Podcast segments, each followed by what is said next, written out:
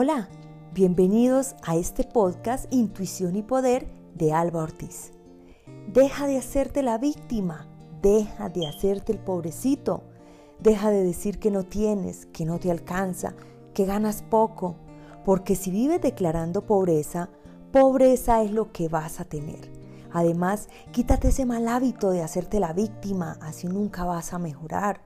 Lo primero que debes cambiar es tu autoconcepto. No eres pobre, solo estás quebrado o estás pasando por un mal momento económico y es natural.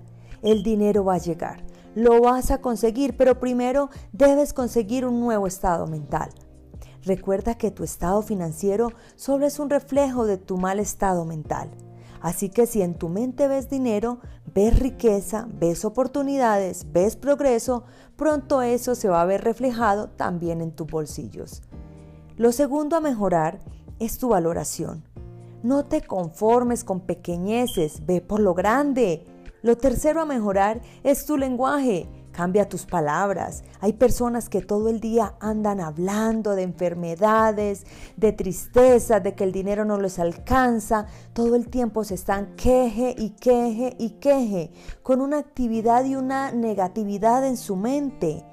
Les preguntas cómo estás y contestan casi sin ganas, aquí, más o menos, pasándola. Aquí sin nada, al borde de la quiebra. Otros dicen, no se gana, pero se goza. Si te das cuenta, aquellas son expresiones que se convierten en semillas de más necesidad. Cambia tus palabras. Pásate al carril de la riqueza. Cuando te pregunten cómo estás, contesta con actitud. Al millón, cada vez mejor, mejor que ayer. Estoy bien y mejorando. Así vas avanzando. Avanza a toda máquina. Excelente, positivo. Tus palabras crean una nueva vibración, aunque no lo creas. Gracias por compartir este podcast que es hecho especialmente para ti.